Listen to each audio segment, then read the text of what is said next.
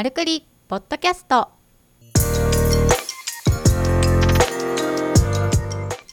マルクリポッドキャストは医療ブランディングとホームページ制作を行う株式会社マルが配信しているポッドキャストです。開業医の院長とそこで働くスタッフさんたちから寄せられたお悩みをもとに医院経営のあるあるやマーケティングのコツお役立ち情報組織運営の失敗例などをお届けする音声プログラムです。皆さん、こんにちは。丸の鎌形です。島田ですはい。ということで、マルクリポッドキャスト第10回。祝2桁そうですね。スタートということでは、はいい。ようやく2桁に入りました。はい、はい。3月も始まりますしなんか気持ちがいいですね、そうですね。うん、今日近況からちょっと聞いていきたいんですけどはい浜。形さんなんか近況としてありますか？近況ですか。はいそうですね。丸、今年も出産するスタッフがおりまして、めでたいはい。めでたいです。これで、丸が創業して8年目になりますけど、合計で言ったら6人生まれたのかな？6人生まれる生まれるですね次のれます6ね。月7月予定でうん。生まれますねそうですね。んだからすごく身近で出産をいろんなところで見させてもらってるのであの出産見てるわけじゃないんですけど出産したっていうね人たちが身近にいるんで少子高齢化とはちょっと程遠いような状態になってますけど。ありがたいですね。そうですね。うん。そんな感じで。はい。はい。とてもめでたい丸ですが。今日のテーマにはい。入っていきましょうか。そうですね。はい。勢い。よく10回目いきたいと思います、はい。今日のテーマははい。こちら。はい。女性が長期的に働けるマネジメント戦略ということで、はい。これはねやっぱり男性のリスナーが多いということも考えるとうん。熊形さんからお伝えいただいた方がいい内容かなと思うので、うんうん。まずはこの「丸も女性が多い中ではい。何を意識されているのかなっていう点でしたりとか注意した方がいい点だったりとか、ざっくばらんにお話しいただきたいなと思っております。はい。そうですね。今回、まあ、テーマがだいぶ広いので女性が長期的に働けるためにやれることって考えた時にすごく大事だなと思うことをお伝えしたいなと思うんですけどそれが女性マネジメントには余白が必要だなと余白はいすごくそれは痛感しておりますはい、ちょっともう少し掘り下げていいですか？余白っていうのはどういったことですか？余白というのは日々の業務でその日の一日が終わるのではなくって余剰というかですねちょっと余らせるというかそういう感覚のことなんですけど。労働時間8時間だとしたら、うん。ちょっと1時間ぐらいは遊びの時間みたいにしてみるとかそういうねことですか？そうですね。うんで考え方としては松下幸之助さんが言っているダム経営はい。っていうような考え方があるんですけど、はいこのは辺が大事かなって女性マネジメントで長期的に女性に働いてもらうためにはこの考え方かなり大事になってくるかなと思っています。いダム経営、うん。ちょっと初耳の方もいらっしゃると思うので、もう少し詳しくお伝えいただいていいですか、そうですね。まずあの理由としてなんですけど女性マネジメントになんで余白が必要かっていうとやっぱり医科歯科さんの大多数が院長一人に対して女性が大半っていう組織体と。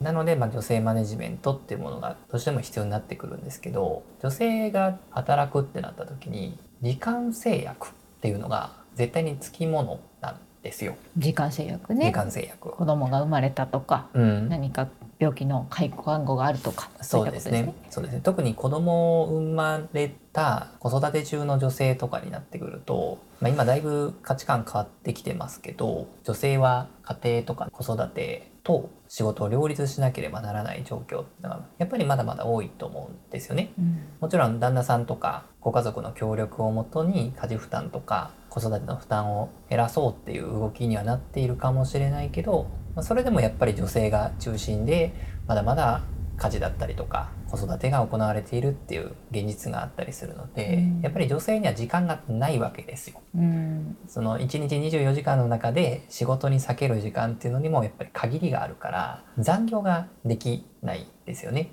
そうですねはい、でさっきの余白っていう話になってくるとじゃあその余白を作らずに10割仕事で詰め込んじゃったりとか余裕がない状態にしてしまうとやっぱり家族の時間を削って仕事を行うとかですねなんか緊急的な仕事が起きたらその余白がないがために残業するじゃないですか。まあ、誰かいないから助けてって言ってじゃちょっと仕方ないですけどって言って代わりに何を犠牲にしかっていうとお迎えの時間ちょっと遅らせてたりとかってことです家族の時ね。間とかを削って、まあ、家族にご家族にお願いするとしてもその子供とのね時間を削ってその目の前の仕事をなんとかこなさなきゃいけないそうなってくるとやっぱり女性の意識としては罪悪感持っちゃうケースっていうのも結構多くてですね。うんわかります。はい、仕事では感謝されるけど子供にはごめんねっていう矛盾ですね。そうですだからこんなことまでしてこんなに子供に悲しい思いまでさせて働く意義ってあるのかなって悩まれて辞められちゃう。長く働くことができずに去っていっちゃう、まあ、そんなケースがあったりもするのでそこですごく大事だと思うのが先ほどのダム経営。はい出ましたよダム系という手法ここで出るんですね。そうですそうです、はいはいでこれはどういうことかっていうとダムあるじゃないですか。水を貯めるダムですね。そうですね、はい。でダムが機能する状態っていうのは貯水できる許容量っていうのがダムには決まっていてでその許容量に対して水の量が8割ぐらいにとどめていればダムって機能するんですよね。うんでもこれが許容量に対して10割全部が水に溜まった状態だともう表面張力でギリギリ、はいもうもうギリギリ10%みたいなそうですそうで10 10 100%かそうですねなってると。だと本当に少しの雨だったりとかまあ本当に大雨降ったらダム決壊っていうことになって機能不全になっね。てしまうわけですね。うんだからやっぱり8割にとどめるっていうことがどうしても必要なんですけどこの考えをクリニック経営に当てはめるならば水の量っていうのは人のリソースのことなんです。でクリニックによってその人のリソースの上限って許容量って決まってるわけじゃないですか。そうですね箱も人もそうです業。務も。はい、でそのリソースの許容量に対して10割のリソースを全て診療っていう売り上げを生み出す時間だけに費やしちゃうとどうなるかっていうと何か緊急的なトラブルが発生しましたとか何かイレギュラーが発生したってなった時にやっぱりその許容量を超えちゃうわけですね。まあそうですよね。例えばお会計で急なトラブルがあったと、はい。揉め事があった時はそこでストップで。はい、他の人たちはもうそれの業務看護業務、診療業務うん。で回さなきゃいけないので、そうですね。そこで止まっちゃいますね。そうです。そうするとかなり逼迫された状態になってしまうので、女性スタッフとしてはなかなか続けにくい状態が起きてしまうと。うんそれこをそうさせないために、やっぱり共有量に対して8割の人的リソースでしっかりと利益が埋める体制、仕組みっていうことを考えていくっていうことがこのダム経営なんです。うんだから10割で利益出すっていうのは何も考えてないよと。うん8割のリソースで利益を出すからいいんだよっていうことを言ってるんですね。で8割で利益がしっかり出せるようになると2割の余白っていうものが生まれるのでこれが止まる時間になったりとか何かそのイレギュラーが起きた時の補填の時間になったりっていう風になります。そうすると余裕を持った経営っていうのがやっぱりできてくるので女性スタッフっていうのも長く長期的に働きやすい状態っていうのを作りやすくなるなるほど、ということがあるんですね。まあ、10割じゃなくて8割っていうのはなんとなく分かったんですけど、はいクリニックの、経営で当てはめると実際どんなイメージですかね？クリニックの経営で当てはめると例えば週5.5ぐらいの診療があったとしてその全てを診療という時間だけに当てはめちゃうと何にも振り返れないし何にも止まれないっていう状態になっちゃうのでその週のうちの0.5半日だけでも例えば休診日みたいな形でそこの時間を組織の中の何か改善点を話し合う時間に使ったりとかもしくはその休息の時間として置いてしまうとかっていうようなことも一つ話す時間に当てるっていうことですか？女性スタッフと。まあ、全てがそうではないんですけどそうですね、まあ、話し合う時間だったりとかきちんとその業務を止めてあここの部分がちょっと非効率だなとかあこういった改善点ヒヤリハットがあったからここはこういうふうに改善しようっていうふうにきちんと業務を止めて見直しをする時間を設けるうん、振り返る時間ね。っていうことですね。そうですねなるほど。結局これをやらないとどうなるかっていうと斧を研ぐっていう話が有名な話であると思うんですね木こりが斧を研ぐっていうはい。はい。まあ、木こりがね、この木を斧で倒す時にですよ、その木を倒す行為っていうのをずっとずっとやってですね、倒れるんですけど、そのメンテナンスというか、斧を研ぐっていうことをおろそかにすると、だんだん切れ味が悪くなっていって、効率が下がっていっちゃうと。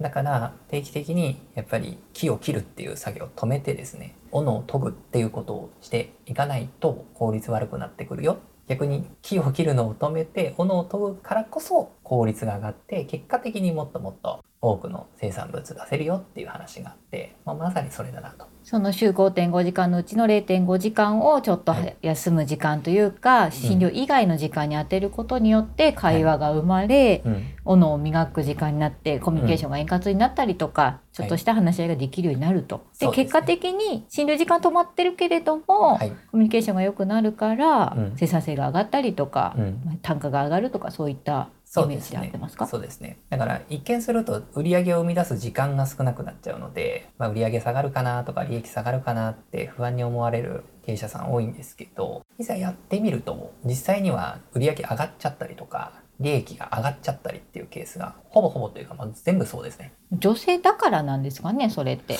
女女性性だから意識してはい止めなきゃいけないのか、うん。なんか今回のテーマであるうん。女性が長期的に働けるっていう意味だと、はい。男性マネジメントの場合っていらないのかなってふと思ったんですけどまあまあそうですね、まあ、今回のテーマとはずれちゃいますけど、男性でもでも必要なんじゃないかなって思ったりするんですけど例えば僕の例でいくと僕はあの前前職は営業の会社だったんでもう完全に男性マネジメントというかもう結果出るまでやりきれみたいな感じでやってたので、まあ、その時はもう時間制約なかったんで僕も。そうするとまあまあ結果出るまでやるっていうので、まあ、一応結果は出ますけど働き方超ブラックですよね。うんまあ今その働き方できるかって言ったら絶対できないし。で丸を立ち上げてこのダム経営っていう理論を取り入れて働く時間も9時から17時の間で決めてでやったらですねやっぱりその時間の中で利益出るようになったので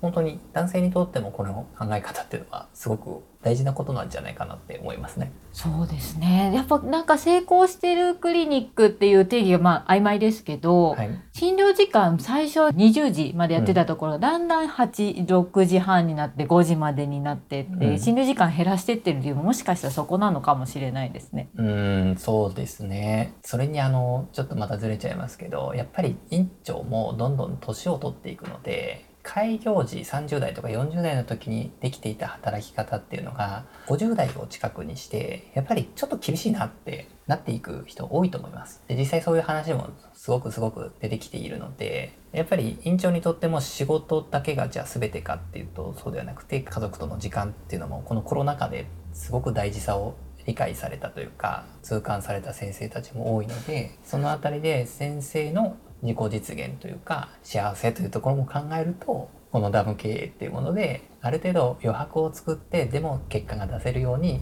頭を使ってアイデアを出して仕組みを作ってっていうのが結果的になんかみんなハッピーになってるんじゃないかなっていう気がしますね。ああお話聞いてて思い出しました。あのはい私ある先生にはい「島田さん医療の世界はスポーツ選手だ」って言われたことがあって。おう。30代40代がまはい。あスポーツ選手のピークだとしたらもう50代はね目も背中も腰も全部やられてねうん。大変なんだよって、うん。だからもう40代からね人生考えないといけないんだよ、もう俺開業した時の勢いないわみたいな感じでうん。言ってる先生いらっしゃいましたうね、ん、でも本当それが自然の流れというか。いやそうだと思いますよ、はい。ずっとは走っていけないんでやっぱり人生はマラソンかなっていうふうに思いますから。先生の人生もね日本の平均寿命が長くなってきてますけどなぜか医療の先生だけ平均寿命が短いっていう。うのはなぜかっていうとやっぱそこに神経使ってたりとか、うん。無理な働き方うん。だったりとかそういったのがあるかもしれないですね。そうですね。うん。はい。ということでまあちょっと余談も挟みましたけど僕が思う院長視点での女性が長く働くマネジメントとしてはやっぱり余白ダム経営これを意識していただくといいんじゃないかなっていうふうに思います。そうですね。島田さんからなんかこの点に関してのスタッフ視点でのお話ってありますか、スタッフ目線で言うとやっぱり女性のロールモデルっていうのは女性しかできなくて、うんうん。院長がたとえ女性であったとしてもスタッフのロールモデルってスタッフにしか作れないんだろうなってあすごく痛感しました。ーうちもそうですけど私が女性であってスタッフも女性で、うん。子供を私も産みましたけど、うん。しまちゃんって呼ばれてますけどしまちゃんは別世界だからってよく言われるんですよ。うん。まあ別世界でいいんですけど、っうん。てなった時にやっぱちょっと自分より、まあ、6歳上とかが限界って言われてますけど、6歳の範囲でうん。あなんか輝いてる先輩いるるな。うんうん。出産しても戻ってくるっていう先輩いるなが安心感になったり、うんうん。あこういう働き方すると私はもし次30代になった時もうん。こういうステップがあるんだなみたいなあロールモデルが必要なんだなって思います。うことですね。それも、うん。だから役員じゃなくて、まあ、島は今役員なので役員だと別世界ってなっちゃうからスタッフというポジションというか雇用契約の人がロールモデルになっていくっていうことが必要と。そうですね。やっぱ役員とかだともう働き方って勤務時間あるようでないですから、うんうん。やっぱり同じ労働時間で一生懸命頑張ってる先輩がいると。うん。じゃあ私もやったらこのステップに行けるのかなって、うん。なんとなく女性って見通しが立ってると安心する生き物なので、はいあここに行くためにじゃあ私ちょっと頑張ろうとか、うんううんん。これはもう私にはできないんだなっていうのはすごく痛感しました。丸の女性スタッフを見ていて。うんうん。だからいい先輩がいると本当にありがとううんって思いますし、うんああこの2人例えば A さんと B さんがいた時に A さんが戻ってきた時に「よろしくね」っていう一言でその後輩の子はやる気になったりとか、うんそういうのがあるんだろうなって思いうんます。うんそうですよね。うん。スタッフの中でそうロールモデルになれる人が生まれたら院長としてはめちゃくちゃ嬉しいというか重宝せざるを得ないですよね。そうですねっていうのともう女性が出産結婚したら辞めるものっていう価値観がもう変わってきたじゃないですか時代的にもうん。そうですね。うん、受付スタッフさん20代ばっかりいるしかってあんまりもうないんですよね。うんうん40代も働いてるし50代も働いてるし、うんでもそれって多分働き手が次から次へといた時代はそれでも通用したと思うんですけど、うんこれから人口が減っていって20代、30代もね働く共働きが多くなっていく中で、うん。長期的に働ける環境を作っていかないとうん。女性がもう集まってこない。そのクリニックに。うん。うん。そうですね。う。ん、女性が集まって先輩もなんか実現してなんかこういうやり方してるからじゃあ私もできるかなで入ってくる人がうん。圧倒的に多いんだな、確かに。一方で、まあ、ファーストペンギンじゃないですけど、うん。前例がないからやりたいっていう女性も中にはいますけど、うん。それはレアケース。うん。で多くの女性スタッフっていうのは数が多い方に魅力を感じるし、うん。前例があることに安心感を覚えるんだなっていうのをよく感じました。そうですよね。うん。確かにその女性が長く働いてたりとかやっぱり応募が多いクリニックを見ると皆さんこのロールモデルがいて前例があるからやっぱり入ってきやすいありますね。そうですね。あるクリニックさんも女性医師がいらっしゃらなくて、うん。女性医師が採用されてその人がロールモデルになったから次の女性医師採用がうまくいったっていうのも実際にあったので、うん。これは年齢問わずですね、うん。30代40代でもそうですし20代30代でもそうなんだなっていうのを感じたので、うん。まあ、その辺ですね、まあ、だから前例がもしその今のいるクリニックの中でないんだったらご自身がそのロールモデルになるように努力する。で前例があるんだったら次のロールモデルに皆さんがなったら非常にいいかなっていう感じですかね。そうですね。あとは年齢の幅ですよね。うん。どうしてもマネジメントできるのは6歳前後までって言われているので、うん。20代30代がいなくて40代が多いクリニックっていっぱいあるんですよね、うん。20代30代がごそっと抜けてしまう、うん。うん。それだと次の10代が入った時19歳とか20歳が入った時にうん。誰がマネジメントするんだと。院長先生との年齢差20歳以上ですと。うん。ってなったらもう20代30代育てていかないと、うんますますそのコミュニケーションのギャップは広がっていく一方でうん。定着率も上がっていかないので、うん。採用の年齢戦略っていうのはすごく重要なんだなっていうのがうん。感じましたし、うん。うん。時間制約がいつか生まれてしまう女性であるからこそ、うん。自分たちがロールモデルになって頑張ろうっていううん。クリニックが伸びるかなとうん。思いますね。ありがとうございます。そんなところですかね。そうですね。はい。じゃあ今日はテーマ女性が長期的に働けるマネジメント戦略ということでお届けしました。はい。はい。また次回もよろしくお願いします。よろしくお願いします。はい。ありがとうございました。ありがとうございます。今日のポッドキャストはいかがでしたか？番組では株式会社マルへのご質問をお待ちしております株式会社マルのホームページにあるフォームよりお申し込みください URL は